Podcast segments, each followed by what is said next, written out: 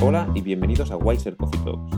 Hoy estamos entusiasmados de presentaros esta interesantísima charla con un hombre que no solo cuenta de un gran reconocimiento en todo el país, sino que también cuenta con el reconocimiento de los cirujanos refractivos más famosos del mundo. Lo hemos visto en papers al lado de nombres como Hofer, Haigis, Olsen, entre otros muchos, y a veces todos a la vez. Además, y como viene siendo habitual en este podcast, es alguien sin temor a decir lo que piensa, por supuesto con todo el respeto. Así que, sin más dilación, os dejo ya con la entrevista al doctor Jaime Aramberri.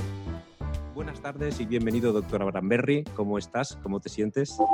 Pues muy bien, Carlos. Muy, muy a gusto contigo siempre. Eh, tengo que decir, para los que no lo sabéis, Carlos Ríos es una persona también muy apreciada en el mundo de la oftalmología, a la que lleva ya vinculado profesionalmente muchos años en diferentes empresas y con, con, la que yo pues he tenido la suerte de coincidir en numerosas circunstancias de la vida y bueno, como con tanta gente pues trabas una amistad, eh, te vas conociendo al margen de lo meramente profesional y bueno, y años más tarde pues te puedes encontrar compartiendo un podcast como este pues tan a gusto con una tacita de café.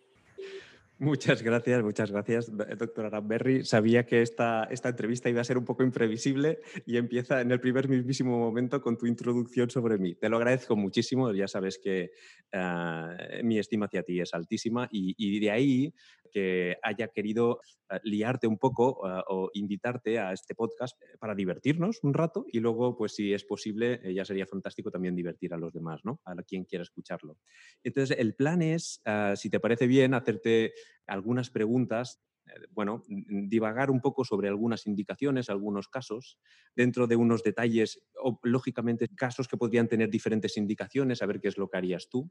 Eh, y luego pasamos a un bloque un, poco más emocional, ¿no? que nos gusta en, este podcast, donde te haré algunas preguntas sobre tus pensamientos, sobre la vida, sobre... Eh, em, fuera un poco de la zona de confort de, de un oftalmólogo o de lo que está acostumbrado, el doctor Aramberri ya sabía esto, ah, así que le agradecemos que haya accedido a a, saltar un poco a ese terreno un poco más incierto. Miedo, me das.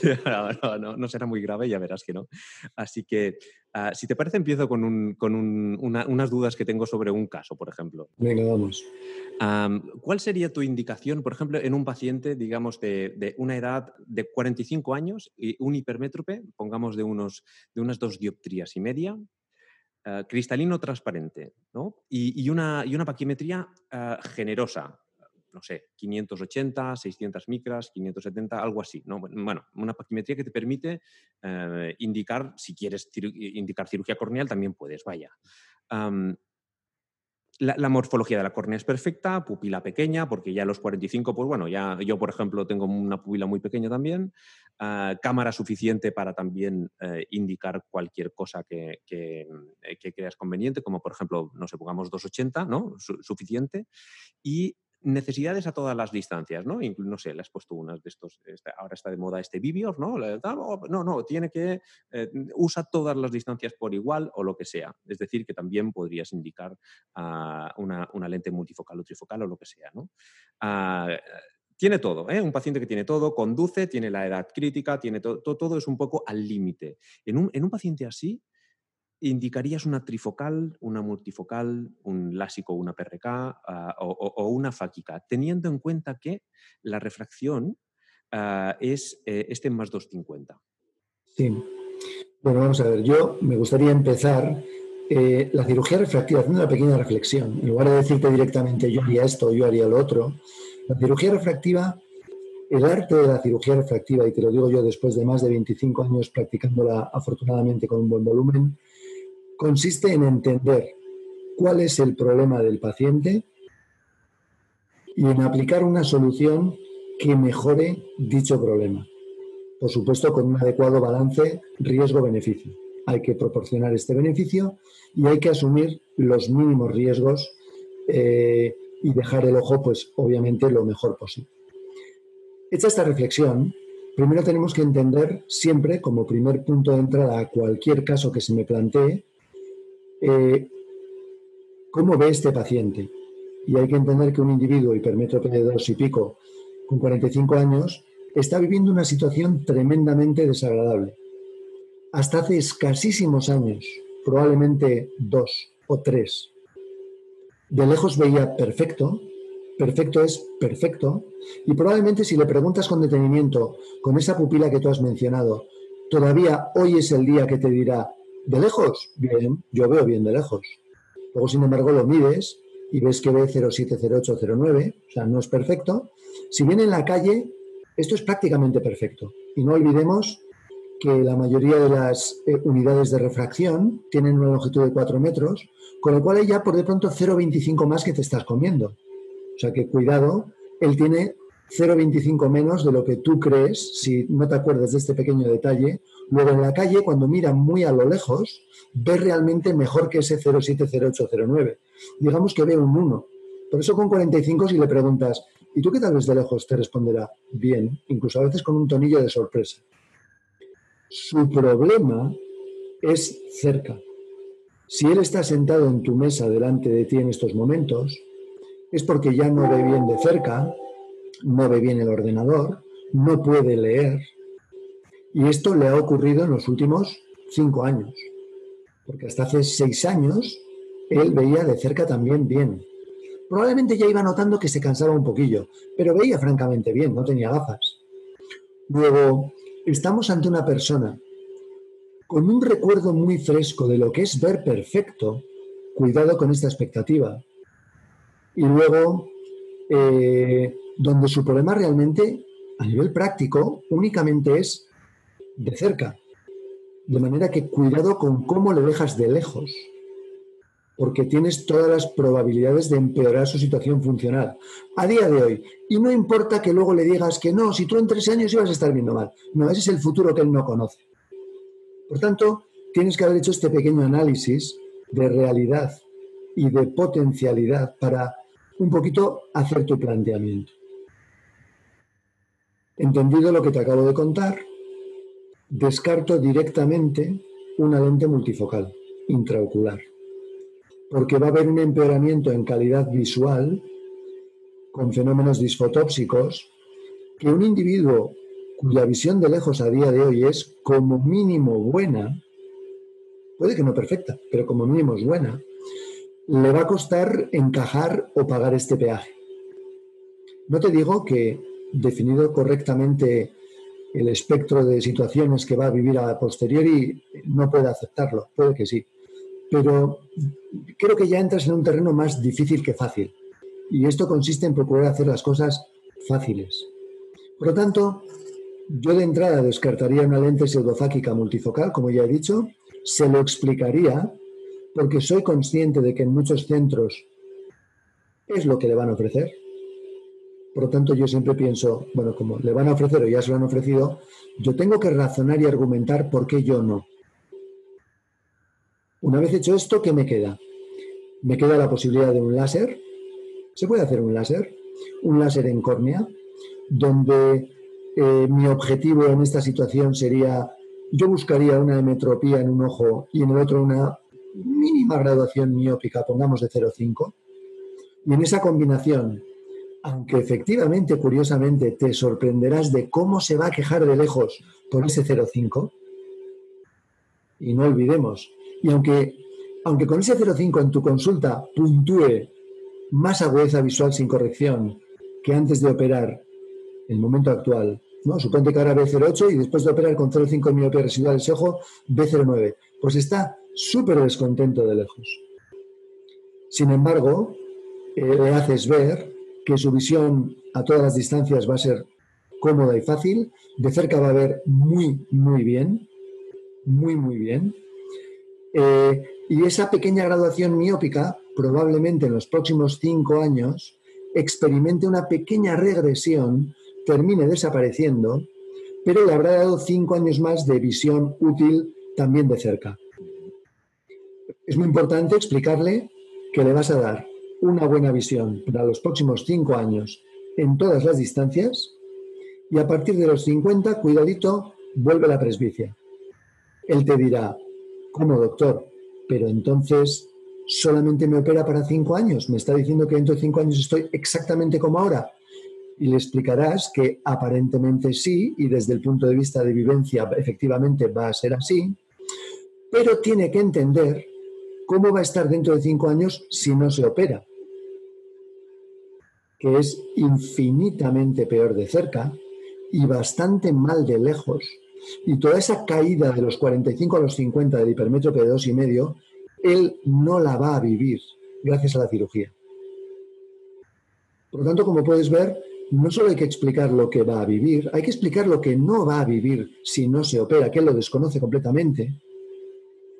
Y tu relato tiene que ser consistente, creíble y definiendo correctamente lo que ocurre.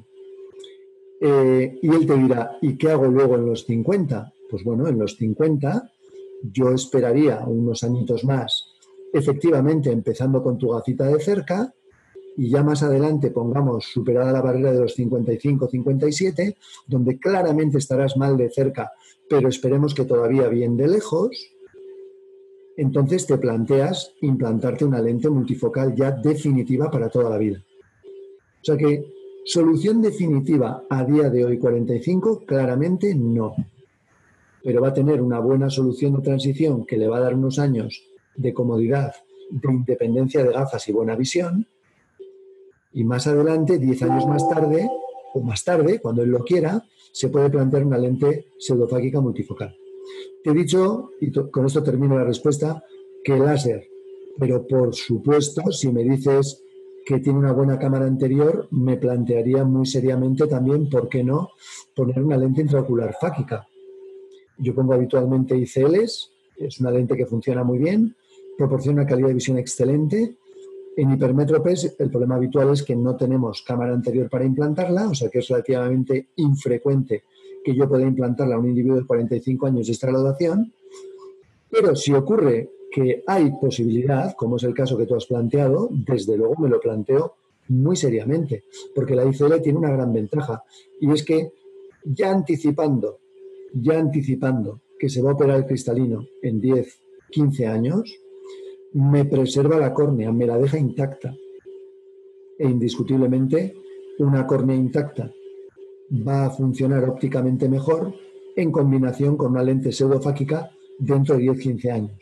Por lo tanto, como puedes ver, no solamente tenemos que tomar decisiones mirando el a corto plazo, sino que hay que tomar decisiones con una estrategia muy a largo plazo y la clave, sin ninguna duda, al margen de que tomes las decisiones correctas, es saber explicarlas correctamente.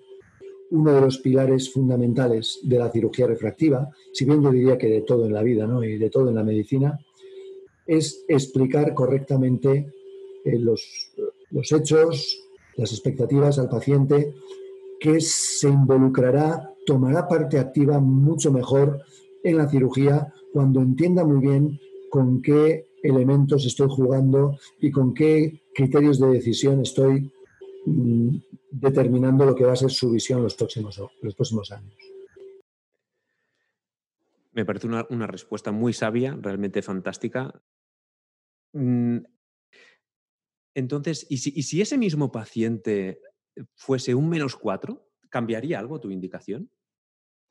Si fuera un menos 4 con 45, para mí le puedo hacer indistintamente un láser en córnea o una lente intraocular fáquica, una ICL. Em, si me dices, ¿tú qué te harías? Hombre, realmente, si tengo la córnea absolutamente normal, creo que me puedo hacer tranquilamente un láser. Eh, la ICL, vuelvo a repetir, tiene la pequeña ventaja de que preservo la córnea. Yo, por ejemplo, pongo lentes fáquicas pudiendo hacer láser sin ningún problema, a partir de 6-7 dioptrías de miopía, pero sí que, verdad, sí que es verdad que hay un factor edad.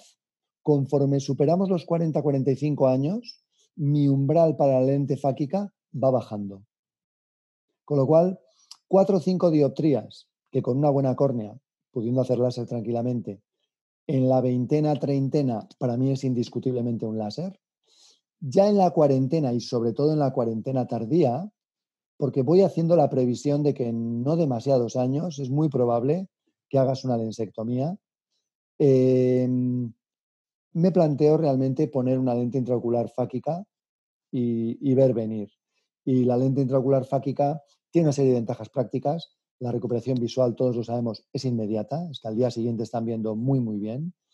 Y, sobre todo dejas la córnea intacta y en esa previsión de que en no demasiados años pueda estar jugando la córnea, el acople óptico con una lente intraocular que por lo menos con las tecnologías que tenemos hoy en día, siempre son ópticamente un poquito deficitarias, pues prefiero no hacer una suma de aberraciones para obtener un resultado visual final.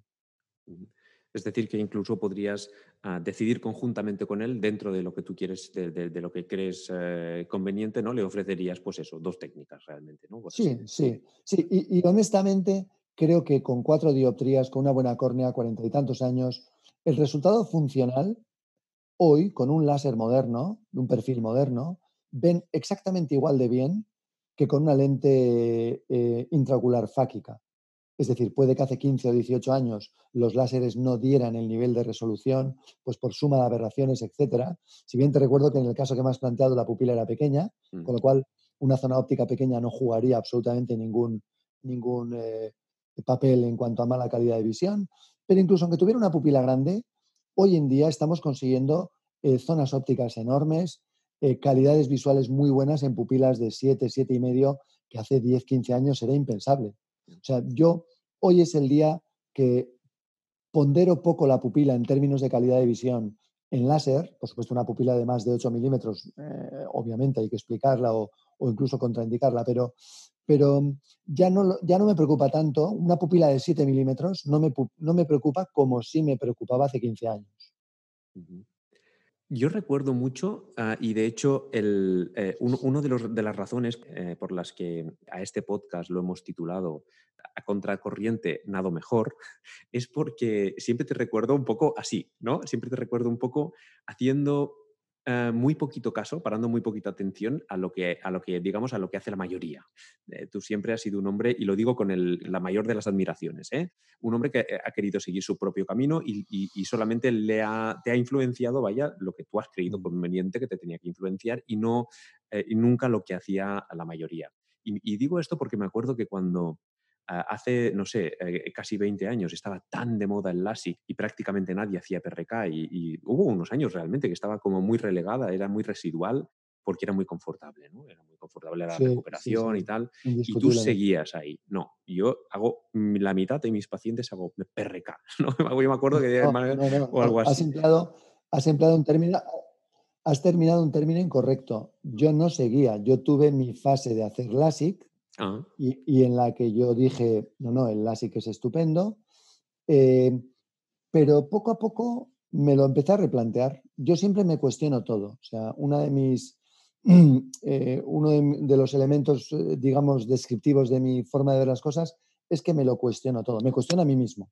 O sea, muchas veces me replanteo qué estoy haciendo porque siempre creo que se pueden mejorar las cosas y no hay nada más peligroso. efectivamente, tú has mencionado la el término tan de moda, zona de confort, no hay nada más peligroso que estar cómodo, creo que lo hago bien y aquí me quedo, ¿no? Porque, porque estoy muy a gustito.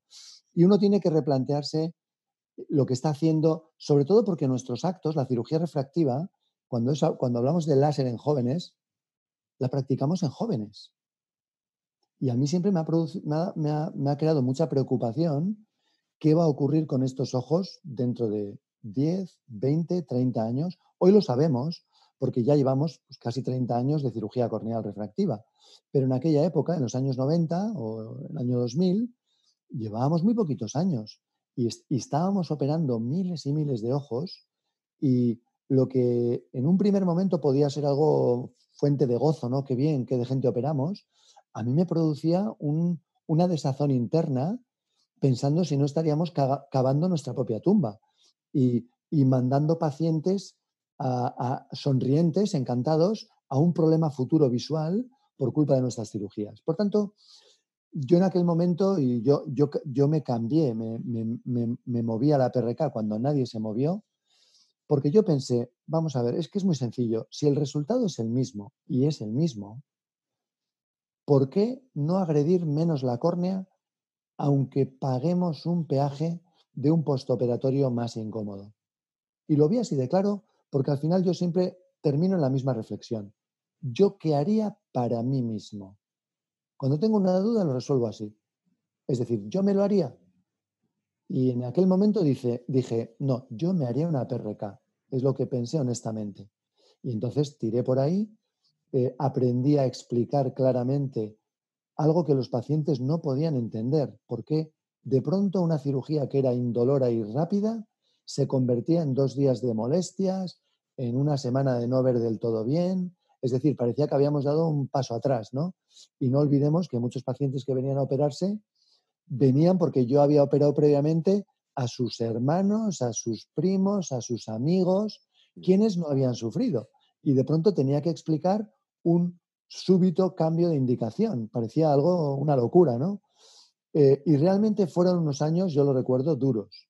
Fueron unos años en los que me bajó eh, la cirugía, operé algo, perdí algo de pacientes, porque bueno, pues la gente al final, pues uno lo explicaba lo mejor que podía, pero probablemente había gente que de alguna forma recelaba y, decía, bueno, bueno, doctor, ya me lo voy a pensar. Y, no volvía nunca más, se operarían seguramente en otras clínicas, pues bueno. Y luego, pues mira cómo ha sido el devenir de los años, que mucha gente ha seguido mi camino, tú lo sabes, y hoy es el día que, muchísima gente hace PRK.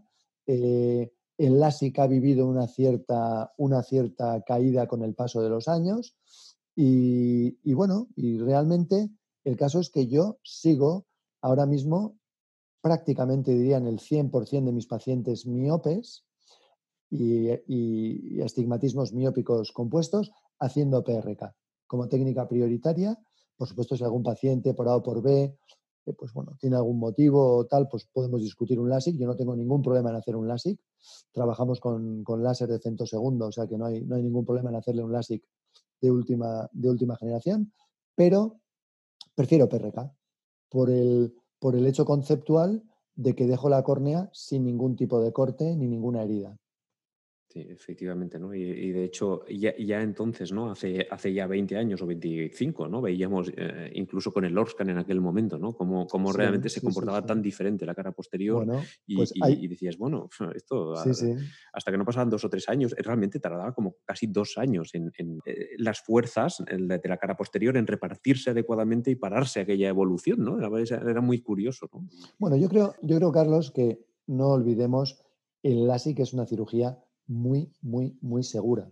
Y hay que decirlo desde el conocimiento de millones de ojos operados, no miles, no cientos de miles, millones. Por tanto, cuidado, no demonicemos el LASIK.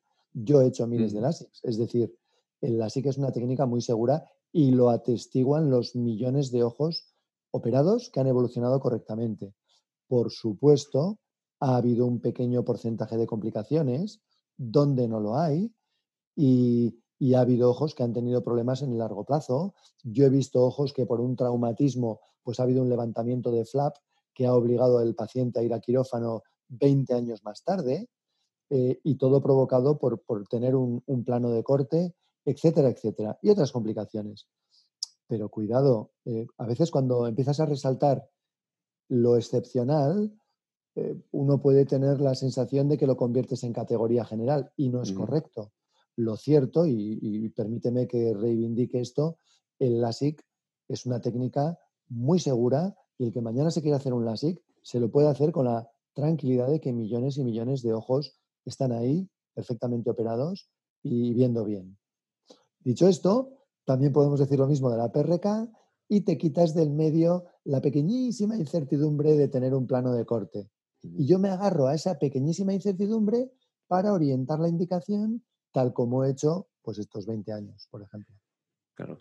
No, no, eh, yo, a lo que estaba haciendo realmente referencia es a que cuando llegaron los topógrafos de elevación, de repente descubrimos que, sobre todo en miopías medias y altas, la cara posterior mm. alcanzaba su estabilidad más bien entre el primer año y el segundo que no el primer año, ¿no? Sí, eh, pero... Eh, y de cara a la incógnita que tú decías, me refiero, ¿eh? De cara de, decías, hostia, pues son muy jóvenes, y, pero, pero luego vimos que no enseguida, ¿no? No, pero discúlpame, discúlpame. Eso es.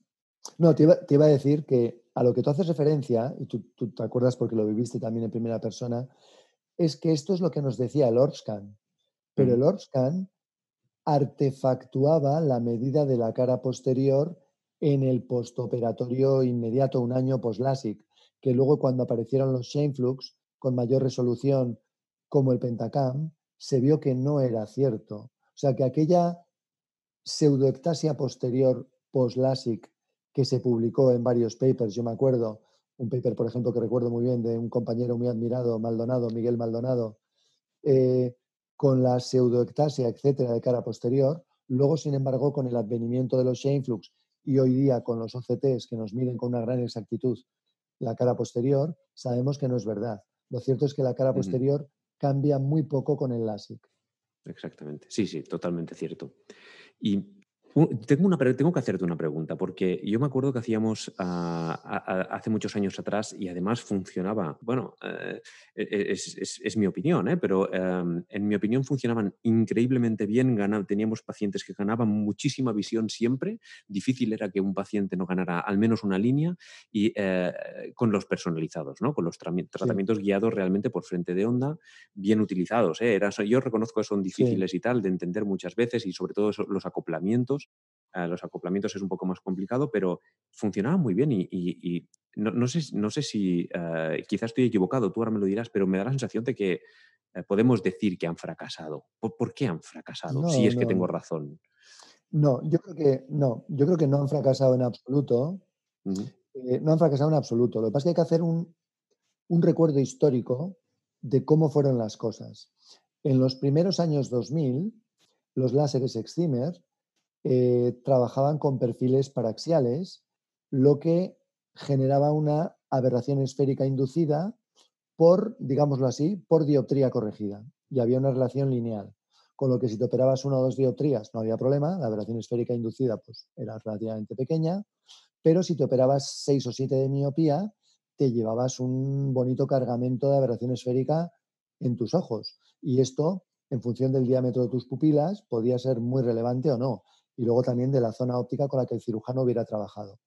Pero como todos los perfiles eran así, lo cierto es que a poco que la pupila fuera grande, pues estos ojos, todos lo sabemos, de noche no veían bien, veían halos, etcétera, etcétera.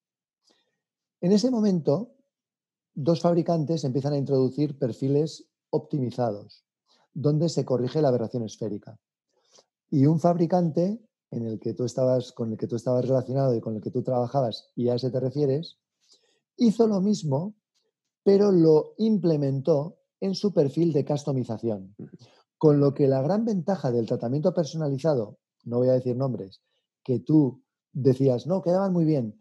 Claro que quedaban muy bien porque lo comparabas con tu experiencia previa, como yo con la mía, eh, con los tratamientos inductores de aberración esférica, cuando tu perfil no es que corrigiera las aberraciones de alto orden que este ojo tenía antes de operar, lo que pasa es que lo que hacía era no inducir la aberración esférica que inducían los láseres previos o el perfil previo que tenía este mismo láser o que tenía ese mismo láser en aquel momento histórico. O sea que la gran mejora que ocurrió con los perfiles personalizados de aquellos años 2003, 2004, 2005 fue la corrección de la aberración esférica inducida.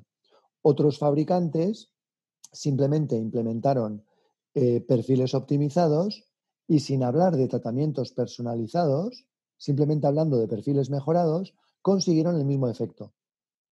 Algunos, yo entre ellos, nos hicimos nuestros propios perfiles asféricos hechos en casa. Yo no sé si te acuerdas, con un láser tenía una librería de tratamientos C12 y yo me los iba administrando, es decir, yo te corregía 4 de miopía y a continuación te disparaba un asférico C12 para 4 de miopía, con lo cual, aunque tenía un perfil antiguo, te generaba un resultado libre de aberración esférica. Y la gente veía muy bien, es decir, veía bien de día y veía bien de noche.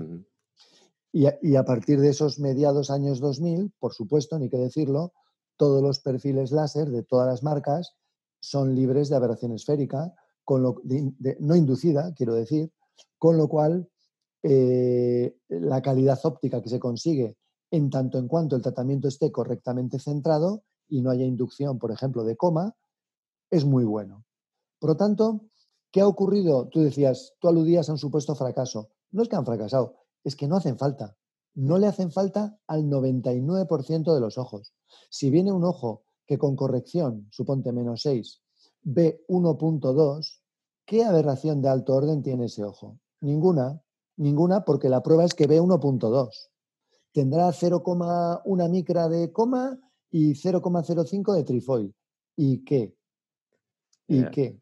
no va a cambiar ninguna que tenga influencia, claro. Exactamente. No va a cambiar nada si se lo disparo. Mm.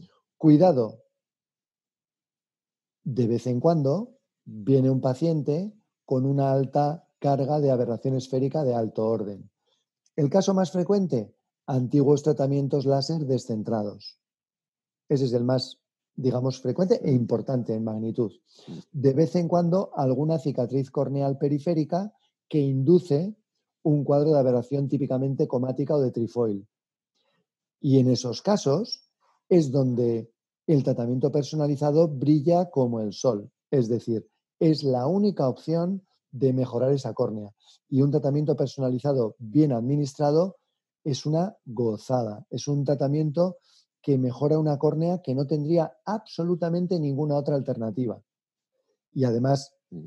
eh, los que los hacemos somos relativamente pocos, con lo cual uno se viste de gloria porque muchas veces es un paciente que ha dado mil vueltas, no ve bien, con su graduación en GAFA ve, yo qué sé, 0,6, mala calidad de visión, y llega donde ti, tú le haces el planteamiento, lo operas, corriges ese problema y de pronto el paciente ve lo que no ha visto en años.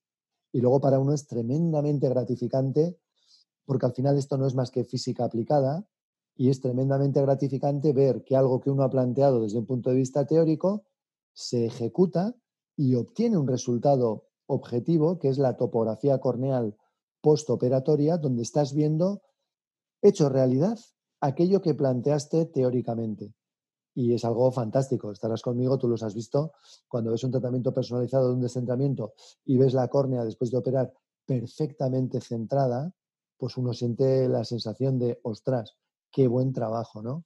Y luego ya el, el, regusto final cuando el paciente viene y, doctor, qué bien veo, pues hombre, uno se siente tremendamente satisfecho y, y, ese es el mayor premio que un cirujano recibe, ¿no? El, el tener un, un resultado así con un paciente muy contento. Desde luego, totalmente de acuerdo. Oye, ¿y sabes una cosa ahora cuando hablabas de, los guiados por frente de onda? Ah, eh, me, recuerdo una cosa que me, molestaba mucho y ahora no sé si todavía ah, hay que seguir haciéndolo igual. Tú recordarás que cuando tenías un paciente eh, con una aberración cromática cromática determinada, entonces le programaba su coma, su, no sé, su Z420, 21, lo que fuera, y, y, era, por ejemplo, un menos 6, y tú sabías que eh, le hacías un tratamiento realmente guiado por frente de ondas porque decías, no, tiene una esférica negativa, de, o sea, una esférica, bueno, lo que ya, la marca con la que yo trabajaba decía negativa, que era pues, bueno, total, que se miopiza por la noche un 0,75, le quito esto, le quito, pero le vas a tratar un 6, 6 dioptrías. Es decir, ah, por cada dioptría y media tratada yo tenía un cálculo que me parece que eran 0,20 de, de cambio día-noche, ¿no? Era matemático. Y me harté de decir, ¿por qué no añadís esto al nomograma personalizado? ¿Por qué le tengo que corregir una cosa e inducir otra? Y, tener que programarlo, eh, si es una persona joven, dices, vale, le dejo media, lo dejo acomodando media dioptría porque le voy a inducir un 0,80. Y con el cilindro me pasaba igual. Dices, ostras, si tengo un cilindro según la regla, le voy a inducir, o, en la posición que sea, le vas a influenciar, le, vas a cambiar la Z42021. ¿Por qué no programáis eso para cubrir lo que vas a cambiar también, ¿no? Esto sigue siendo así, tienes que seguir haciendo tus filigranas manuales. Sí, sí, no, no, hay que seguir haciéndolas. Vamos a ver, ten en cuenta que ya, como te he dicho, eh, reservamos los tratamientos personalizados solamente para casos em, extremos con muy mala calidad de visión eh, por patologías varias, ¿no? Entonces ya no tenemos que andar calculando. Pero, por ejemplo, te pongo dos ejemplos. Si tengo una, suponte que me viene un láser, esto ya no suele ocurrir, me ocurría más hace unos 10 años, pero me viene un láser antiguo, de los de hace 25 años, con una zona óptica muy pequeña, bien centrada, pero muy pequeña, con una aberración esférica enorme, ¿no? Entonces, ahí lo que hacía era un tratamiento de aberración esférica, rotacionalmente simétrico, eh, y efectivamente, como tú bien sabes, inducíamos miopía. Con lo cual había que hacer un tratamiento calculando por cada, tanto, por cada tantas micras en el anillo C12 cuánta miopía voy a inducir y luego programarlo al mismo tiempo que disparabas el C12. Esto efectivamente, como es un cálculo muy eh, sistemático, esto sí que podrían haberlo programado. Es decir, hay un vínculo perfecto entre la aberración esférica de cuarto orden, la esférica de sexto orden y la refracción de segundo orden esférica, ¿no? el, el coeficiente central del segundo orden. Esto lo sabemos y por supuesto los fabricantes y los diseñadores ópticos lo saben. ¿Por qué no lo han hecho? ¿Por qué no lo han eh, asociado? Pues yo creo que porque a veces tú vas a tratar cosas donde realmente no te importa inducir miopía. Quieres solamente corregir el alto orden y luego ya corregirás o no la miopía si, si, si te interesa. ¿Y cuándo ocurre esto? Por ejemplo, cuando tienes un tratamiento miópico descentrado antiguo, donde tienes mucha aberración esférica, pero tienes mucho coma. Generalmente en estos casos, y aquí viene el problema número dos, es ocurre un astigmatismo residual muy difícil de calcular. Yo te digo que yo, que he hecho muchos tratamientos de estos, hoy es el día en que todavía hago una estimación de cuál va a ser el, astigmatismo residual que va a quedar y a veces me llevo sorpresas. Porque juega también el cilindro de base que tiene la propia córnea, que a veces lo puedes estimar o no. Eh, y luego hay una cierta variabilidad en, la respuesta vectorial de la suma de vectores, porque no solamente estás corrigiendo coma, estás corrigiendo trifoil, etcétera.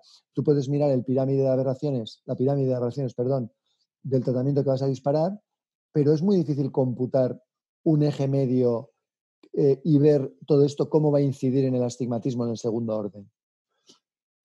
Por lo tanto, si ocurre esto, ¿qué más me da que el fabricante me esté corrigiendo? O sea, no quiero que el fabricante me esté corrigiendo la miopía inducida por el, C, por el C12. Prefiero que me dejen tranquilo, que me dejen hacer solamente el alto orden y lo que quede luego ya lo remataré.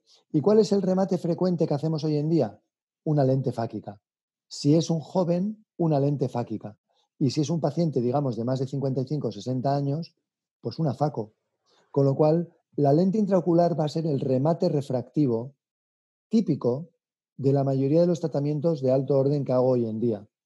Luego, ya no me preocupo demasiado por eh, la estimación del esferocilindro que va a quedar secundariamente al tratamiento de alto orden. Y aquí influye también la variable edad, porque los tratamientos de alto orden, por, por ejemplo, por descentramientos láser que yo veía hace 15 años, eran individuos todavía jóvenes pongamos en sus 30 o en sus primeros 40. Pero hoy, aquellos que no se operaron hace 15 años tienen 50 y tantos años, 60 años. Te hablo de tratamientos láseres muy antiguos, de hace 25 años. Con lo cual, generalmente tendré la FACO para rematar y me aseguro un tratamiento óptico muy bueno, es decir, una córnea, porque a veces cuando yo combinaba bajo orden y alto orden, no podía corregir todo el alto orden que quería, no me daba la córnea, no tenía micras. Si luego quería corregir la miopía asociada y el astigmatismo asociado, cuando hacía el cómputo de micras no me daba. Entonces yo recuerdo hacer tratamientos de alto orden a un 50, a un 60, a un 70% de su magnitud, porque no me daba la córnea por seguridad. En otras palabras, te voy a mejorar, pero no todo lo que puedo, porque no puedo.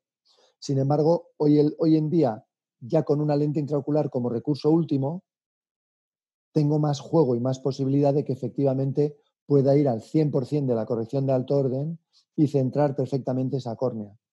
Que luego si me ha quedado un más 2 menos 3 cilindro, ya lo remataré con una lente. Y le dejo al paciente hemétrope o prácticamente hemétrope y con buena calidad óptica en su córnea. Siguiendo un poco con, pacientes que tienen aberraciones de alto orden, ¿no? Eh, un, paciente con una, con una córnea generosa en la cuarta década de la vida, pongamos 38 años, un, un queratocono subclínico de aquellos que sabes que mientras no le hagas un LASIK no le pasará nada y, tal. Imagínate, es, un paciente que tiene ah, un menos 4 y tiene pues eso, 560 micras, 550, ah, te, va a quedar con 500 o, lo que sea, ¿no? y, es un paciente muy motivado por las razones que sean, da igual que sean profesionales o... Ah, ¿Qué le haces? Bueno, yo si hay un queratocono de por medio, sin la menor duda le pongo una lente fáquica. Tenga cuatro dioptrías o tenga dos. O tenga dos. Es decir, yo no voy a tocarle la córnea, por supuesto se lo explico, le enseño las topografías. Hoy en día la gran ventaja que tenemos, Carlos, es que tenemos unos tomógrafos fantásticos. Yo estoy trabajando con un tomógrafo CT que me da unas unos mapas corneales posteriores con una seguridad, con una, perdón, con una precisión, con una repetibilidad altísima. Eh, y luego tengo además un mapa epitelial de la córnea, donde tengo un signo precoz de la ectasia, que es el adelgazamiento focal del epitelio en el foco ectásico, que es otro dato más que te confirma que estás ante una córnea ectásica, por muy leve que sea, aunque no tenga ningún tipo de clínica, o sea, que pueda estar viendo 1.0 con su corrección, pero esto se lo enseñas al paciente y le dices, mira, tienes este pequeño problema, no te va a traer ninguna consecuencia en la vida, casi seguro en estas edades. Ten cuidado, por supuesto, como le dices a todas estas personas, de no frotarte los ojos, sé cuidadoso eh, con tus ojos. Y para corregir la miopía, lo que no podemos hacer bajo ningún concepto es un láser porque el láser puede ser un empujoncito a que tu cuadro clínico empeore. Por tanto, la indicación es una lente fáquica donde la córnea ni la toco. Eh, y vamos, este es el caso. Yo sé que ahora mismo hay algunos eh, equipos y hay cirujanos que están en estos casos haciendo tratamientos con láser previo crosslinking, es decir, hacen un endurecimiento corneal eh, y hacen un, con un crosslinking y hacen un láser a posteriori Em, digamos, asumiendo que el crosslinking va a mantener la córnea biomecánicamente estable siempre, pero no deja de ser una asunción. Y bueno, aquí yo, no, pretendo en absoluto tener la razón ni que lo que yo diga pues vaya a misa, ¿no? Pero, pero eh, si algo sigo en la vida es la filosofía de, de hazlo simple. Asume las mínimas cosas posibles. Y, y, en un orden de asumir poco, sin ninguna duda, en este caso que tú planteas, una lente fáquica, que en mi opinión es el camino. Sería la mejor indicación. Oye, ¿no, sería esta una buena entrevista si no te preguntara algo sobre lentes? Porque es una fuente de sabiduría. Simplemente unos a nivel de, sobre todo de cálculos. Me gustaría saber cuáles son tus fórmulas favoritas cuando calculas una, una lente, ¿no? En materia de si, si estás trabajando con una ah, trifocal, eh, ¿qué, lentes usas en función, obviamente, a, si es un hipermétrope, un miope, lo que sea, o un hemétrope, ¿no? Y, y cuáles, son, cuáles son tus fórmulas de elección también en ¿no? Bueno, vamos a ver, al final yo, independientemente del tipo de lente intraocular que implante, las fórmulas, el esquema de indicación de fórmulas que aconsejo y que yo empleo siempre es el mismo. Yo utilizo mi propia fórmula, que llevo años con ella, que es un trazado de rayos con un algoritmo de predicción de lente que calculé hace ya años en base a, ahora mismo tiene 800 ojos, eh, medidos con Lenstar, pre y postoperatoriamente, y es un cálculo muy robusto porque como no depende de CAS ni de, ni de parámetros ni de asunciones, porque es un modelo de lente gruesa, con lo cual tengo la cara anterior de la córnea, tengo la cara posterior de la córnea tal cual la mido con la OCT o con el Scheinflug, hasta, hasta que llegó la OCT, y tengo los datos de las lentes intraoculares, porque bueno, los fabricantes me los han cedido, con lo cual yo hago este cálculo y lo puedo hacer. La buena noticia para todos aquellos que no hacen cálculo de esta manera, que es obviamente la, gran mayoría, es que las fórmulas paraxiales que hay hoy en día, las modernas, y voy a citar directamente la Barrett Universal, la fórmula de Kane, la fórmula de Evo, em, también la fórmula de Olsen, siendo un trazado de rayos paraxial o de segundo orden, según como lo utilices, son muy, muy precisas y te dan un nivel de resultados, eh, vamos, prácticamente en el tope y el tope lo marca la propagación de errores de las medidas que estamos metiendo en estas fórmulas. Eh, también la RBF de Warren Hill, que sabes que es un método estadístico utilizando una función de base radial, está funcionando a nivel de resultados muy, muy bien. A mí los métodos estadísticos nunca me han gustado, simplemente porque son una aproximación, mm, a mí que me gusta la física óptica, pues bueno, que no comparto, pero tengo que rendirme a la evidencia de que hoy en día con una base de datos de 20.000 ojos, tú generas, eh, un, generas un modelo estadístico que bueno, tiene un poder predictor brutal. Entonces, siempre y cuando estés dentro de los eh, límites de indicación, que esto te lo marca el software, eh, va a funcionar muy, muy bien. Pues con cualquiera de, estos, de estas fórmulas que acabo de mencionar, un usuario normal va a tener unos resultados fantásticos, sean ojos normales, si hablamos en rangos de longitud axial, sean ojos cortos o sean ojos largos. O sea, los resultados están garantizados. Y tienes, eh, por, citar unos datos, tienes una frecuencia de ojos en más menos 0,5. Yo te diría que haciendo las cosas muy bien, entre un 75 y un 81, 82%, y un rango de más menos 1 para el 99,% de los ojos. Y, disculpa, mi, disculpa mi ignorancia, pero ¿qué hay que hacer para usar tu fórmula? ¿Qué hay que hacer para trabajar con tu fórmula? ¿Es posible? ser, yo, porque está en mi, en mi computador, en mi Excel, y, no la he comercializado. Te diré como curiosidad, eh, ahora estoy trabajando con Pablo Pérez de Madrid, que es una persona fantástica, que él ha desarrollado un método importando topografías directamente, la matriz de datos, desde, lo hacemos desde Pentacami, desde Sirius y MS39, pero bueno, en breve simplemente podremos importar archivos también, por ejemplo, de Galilei. Y lo que hacemos es hacer el cálculo posicionando la lente conforme al método que yo te he dicho, que yo hago, y utilizaremos como fuente de córnea toda la matriz de datos corneales. Probablemente para casos normales no va a aportar ningún valor añadido. Es mi, ya lo veremos porque vamos a hacer un estudio en Begitech en, breve a este respecto. Eh, pero en ojos complicados, y ahí lo hemos validado en ojos post-LASIK, en ojos post-queratotomía radial, en ojos eh, con queratocono, en ojos con cicatrices, eh, funciona muy, muy bien. Y desde luego, cuanto más alterada está la córnea, mejor funciona el método. Te diré que como criterio de optimización, no como criterio de selección de lente intraocular, no empleamos la graduación prevista en GAFA, es lo clásico, o sea, tú pones tal lente para tener, yo qué sé, una gafa de cero, sino que empleamos un criterio de calidad óptica como es el Through Focus Visual Strel. Y con este criterio elegimos la lente intraocular del catálogo que mejor calidad óptica te va a dejar. Cuidado, no a veces la lente que te deja en cero, a veces, curiosamente, una pequeña refracción residual te deja, sin embargo, una mejor calidad visual por suma de aberraciones. Tú sabes que a veces las aberraciones se suman caprichosamente y eh, a veces tener eh, más coma te deja una mejor calidad visual por acoplamiento de otras aberraciones que un ojo con menos coma, pero si no tiene ninguna aberración que lo compense, ve peor. Por lo tanto, esto, por ejemplo, con un criterio de calidad óptica como el Visual Strel, lo puedes computar y lo empleas. De manera que esta es una fórmula que en breve esperamos podamos colgar en Internet para que los usuarios, de forma completamente gratuita, puedan subir sus topografías corneales con sus datos biométricos, de ese caso complicado que hasta ahora nadie les, nadie les calculaba, y lo podrán calcular. Y esperemos que con mucho éxito. Ojalá lo veamos muy pronto. Sí. Una, una, eh, te quería hacer una pregunta. En cuanto a las lentes EDOF, cuál es tu augurio? ¿Qué les auguras? Mm, vamos a ver.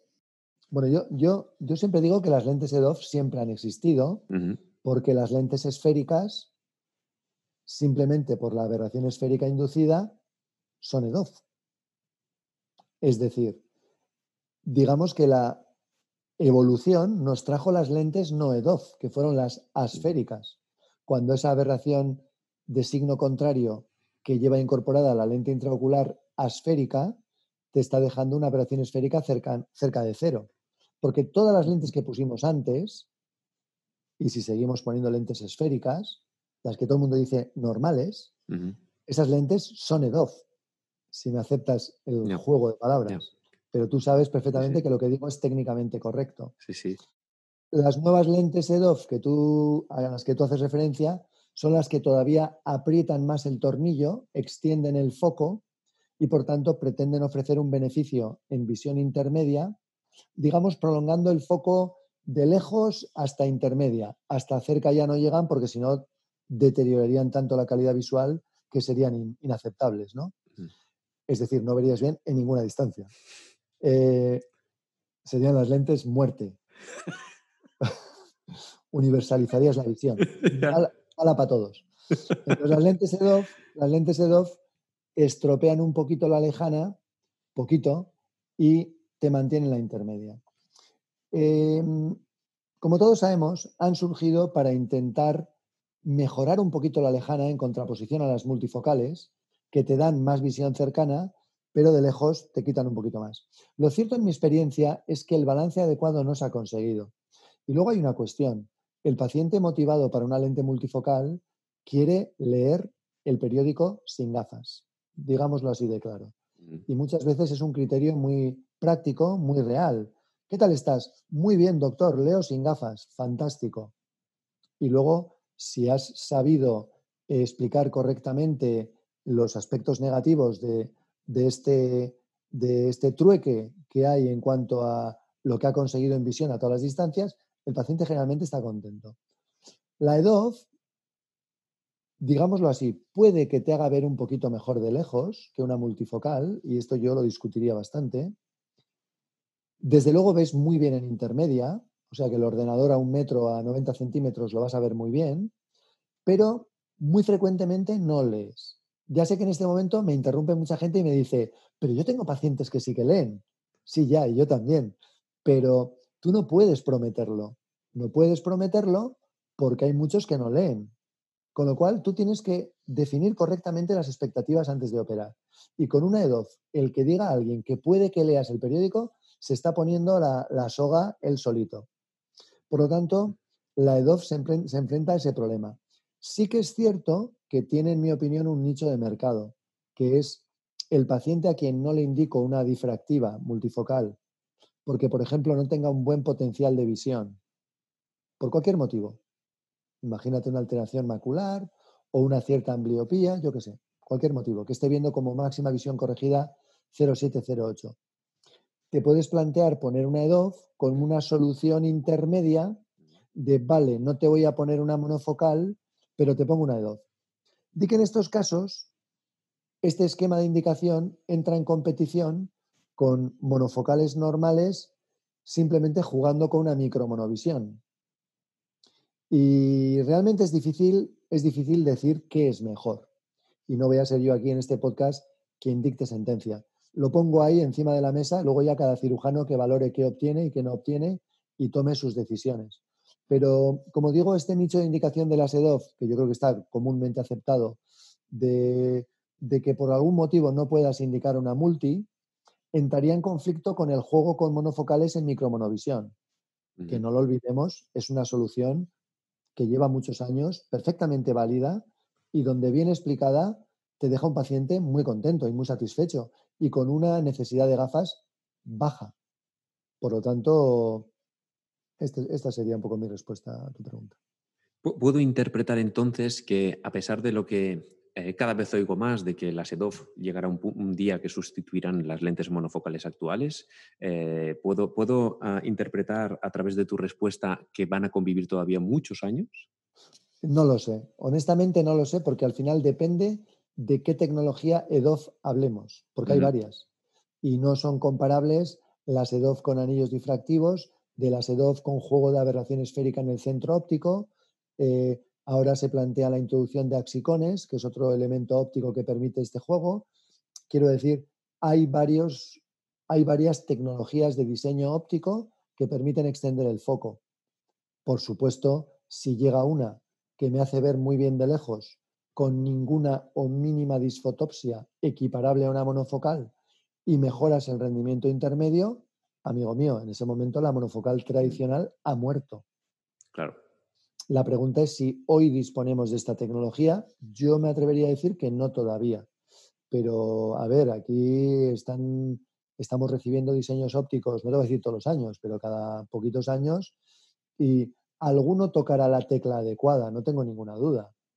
No deja de ser esto un pequeño juego de ensayo y error que los diseñadores llevan muchos años jugando y si uno mira históricamente la historia de las lentes intraoculares y el diseño óptico en los últimos 15 o 20 años, hombre, las mejorías han sido indiscutibles y todos hemos aprendido mucho. Hemos aprendido los oftalmólogos que operamos y los diseñadores y los fabricantes, claro que han aprendido como, como no podía ser de otra manera. Entonces, ah, bueno, hemos hablado finalmente, hemos hablado de muchas cosas, hemos hablado de LASIK, de trifocales, de DOF, de eh, lentes fáquicas, eh, de aberraciones. Soy, imagínate, ahora eh, em, soy un paciente a quien ya le has explicado todo y llega el, momento clásico en el que te, en el que te digo, ah, muy bien, doctor, pero entonces, ¿por qué todos los oftalmólogos llevan gafas si la cirugía refractiva funciona tan, tan de maravilla, no? Bueno, Está claro, la has clavado porque esa es la frase que muchos te dicen. Te dicen, ¿y por qué mi oculista todavía lleva gafas? Y esto está maravilloso.